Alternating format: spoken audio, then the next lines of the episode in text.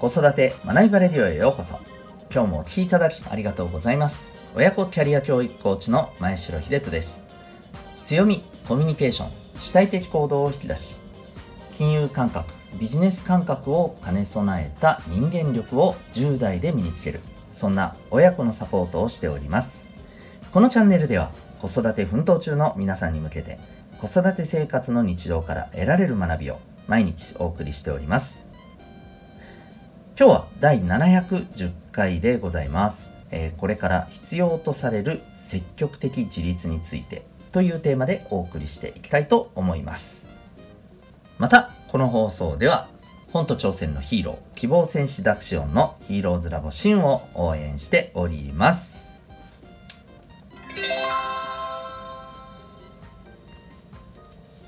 それでは今日のテーマなんですけれども、えー、今日はですね、えー、積極的自立というちょっとこれ僕がですね まあ、あのイメージで作った言葉なんですけど、はい、これについて、えー、お話ししていきたいと思います。うんまあ、大人も子供も、まあ、特にやっぱりお子さんですけど、はい、これからやっぱりこの感覚を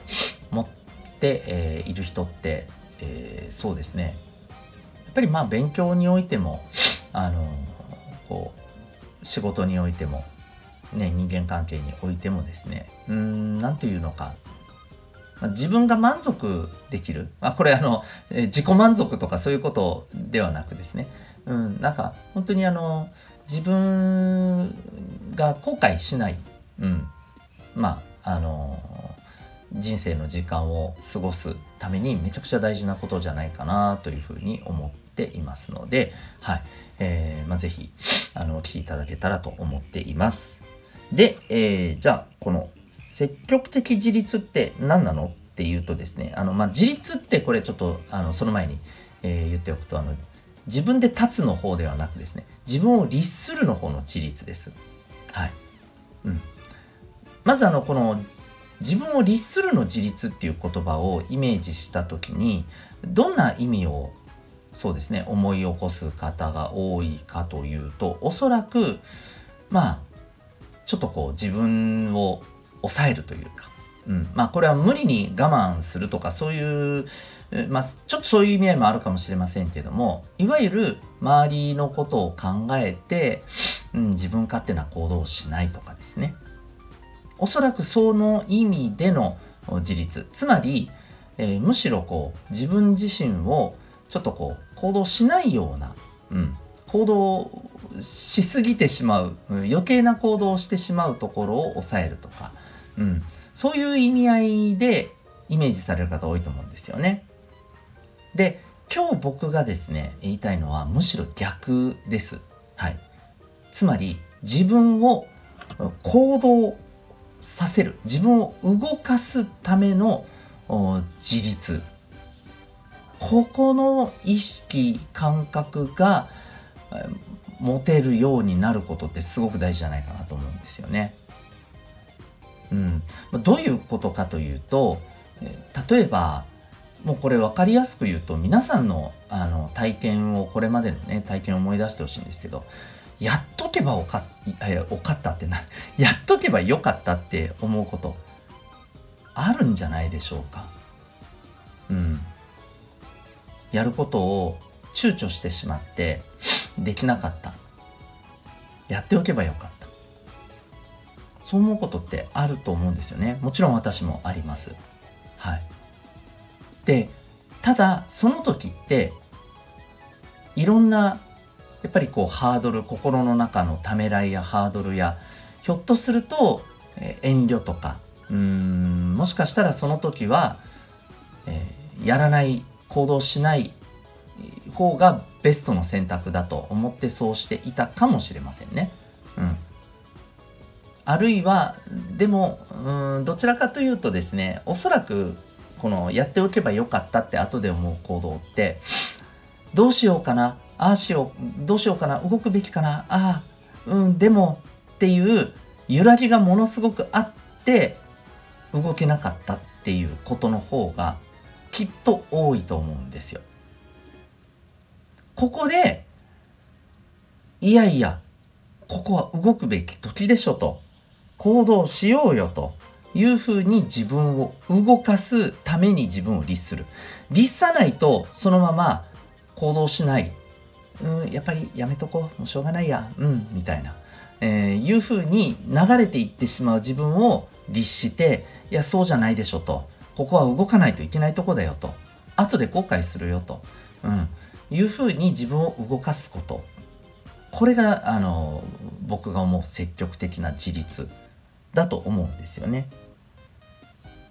はい。この力ってやっぱりめちゃくちゃ大事だと思うんですよ。なぜかというと、やっぱりこれから先っていろんなものがどんどん変化していく時代、激動の時代にやっぱりなっていくと思うんですよね。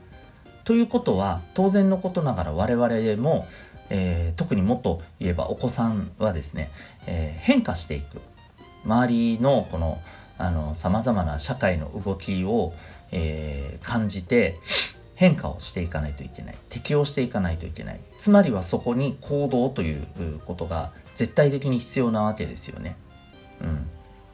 ていうのがまず一つあの社会的な観点から言えばあると思います。であとはそこを抜きにして考えてもですね、えー、積極的に自立積極的な自立を持って、えー、自分を動かせる人ってやっぱりですねその動かした行動によって自信を生んでいくと思うんですよ。うん。自信につながると思うんですよ。うん。これがまず大きいんじゃないかなと思うんですよね。そうじゃないですか逆に、あの、やっとけばよかった。なんであの時自分はできなかったんだろう？ああ、自分ってやっぱりできないんだな。こういう時に、大事な時に、えー、育児なしだな、みたいな感じで、どんどんどんどん自分を、否定的にネガティブに見ていってしまうじゃないですかそういうこと行動を重ねてしまうと。うん、ですのでやっぱりこれはね僕は動くことで自分の自信を大きくね、あのー、伸ばしていくんじゃないかと思うんですよ。であともう一つですねこの自立の力があることで、えー、大きなプラス面っていうのはですねこれ周りから見ても、えー、説得力がある人になれるっていうことなんですよ。これなんでかっていうと、えっ、ー、と、周りから見て、えー、あ、この人ってやってることや言ってること本当にそうだなっていうふうに、なんていうのかな、やっぱり信頼感だったり、うん、一目置かれたりする人って、こう、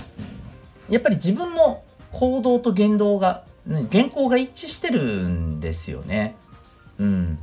なんか口ではいろいろ言うけど、えー、行動してないよね、みたいな。うん。そういう人ってやっぱりこうね、なんかああ口だけ口だけってやっぱり思われちゃうじゃないですか。うん、でそれができてる人ってやっぱりこのね積極的自立をすごく持ってる人だと思うんですよね。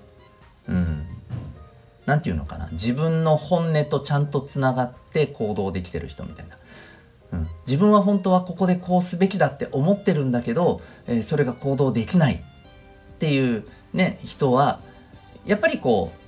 う何て言うのかな？自分の中のちぐはぐさにモヤモヤしてでそのモヤモヤ感ってやっぱり周りにも伝わるんですよね。自信のなさみたいな感じで現れたりしてね。うん。そう。そういうところがやっぱりありますので、えー、そう積極的自立を持つということは自分の本音とつながって、えー、行動とやっぱりね考えてることがあのスパーンと一致して自分の中のモヤモヤが消える。うん、でそういう人ってやっぱり周りから見ててもあこの人の言ってることはこの人のやってることはっていうふうにね説得力を持たれてこれは信頼につながるっていうことですよね。はい。うん、こういったね目には見えないですけどめちゃくちゃ大きなですねこのその人の人間力っていうところにねつながる要素だと思うんですよね。うん、でこれはあのこうやって偉そうに言ってる私自身もまあ、なかなかねこうあのできてるとこできてないところあるなと、まあ、本当この積極的自立って今私自身にとって、えー、いろんな面でねあ一番今目の前の大きな課題だなっていうふうにね本当に思っているんですよ。うん、やっぱりこう動こうと思ってもいや待ってこうだからじゃない方がいいかなって思ってやっぱり行動しなかったけど、やっぱり行動しておいた方が良かったよね、みたいな 後になってね。うん。えー、そういうことがあって、ああっていうふうに思うことってやっぱりあるんですよね。だとってももったいないことをしているなと本当に我ながら思います。うん。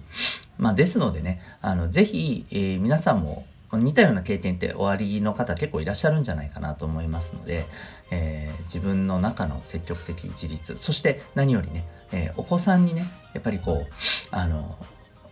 それを伝えて行動してまあ伝えるのちょっと難しいですけどいわゆるあの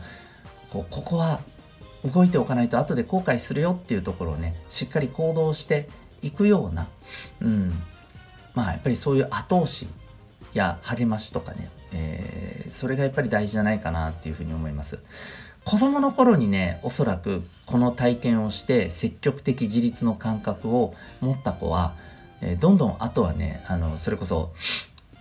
自動操縦でその積極的自立をもっとね生かして行動して、えー、自分の自信につながるようなねあのそして自分との本音と自分がちゃんとつながってるような説得力ある人に向かっての成長をどんどん遂げていくと思うんですよ。うん、やっぱりそういう意味で子供の頃にこれをねあの身につけるってもうめちゃくちゃでかいなと思うんですよね。はい、ですので、えー、ぜひねあのこういったところをね大事にされてみてはということでございます。はい、今日はですね、えー、これから必要とされる積極的自立というものについてお話しさせていただきました。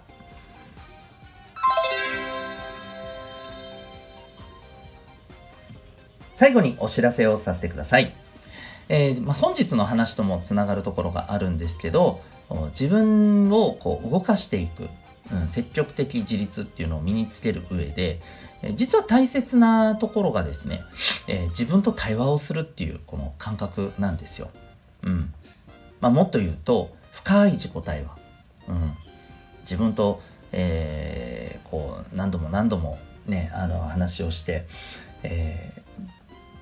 ー、ここで自分を動かすべきなんだよしって言ってね、えー、動いていけるようなうんまあ、そんなね、あの自分を動かす上でとっても大事な要素が、まあ、それです。で自分との対話って、まあ、当たり前にやってる人からすればえそんなん誰だってやってるじゃんって思うかもしれませんが意外とこれそうでもないんです。やっぱりねあの人間の感覚って、えー、全然それぞれ違いますし、うん、あのそれこそ、えー、こんな質問なんかね例えば自分と向き合うための、ね「あなたは本当はどうしたいんですか?」とか、えー、いうふうな質問された時に、えー、そういうこと考えたことなかったっておっしゃる大人の方って結構いるんですよ。うんまあ、ですので、えー、この辺りってね本当人それぞれだと思いますしましてやお子さんはうんなかなか難しいです。はい、自分で自分と向き合うっていうのはですね。はいえー、だからこそ周りのサポートを持って自己対話の、えー、感覚っていうのを身につけていくということ。でこれはあの今日の積極的自立にとど、まらずですね、はい。えー、やっぱり行動を生み出しで行動からまたあのいろんな体験結果を踏まえてそこから学びを得て、えー、次の行動につなげる。すなわち自分で、えー、全ての行動や結果から学び、えー、全てをこう自分の成長のエネルギーに変えていくとこれできる人ってどんな仕事をしててもねもうめちゃくちゃ強いと思うんですよね。うん、で、まあ、そんな力をですね10代で育むというあのサポートをしています。これがですね、えー、基本6ヶ月での、はい、親子コーチングのプログラムセルフアクションコースになります。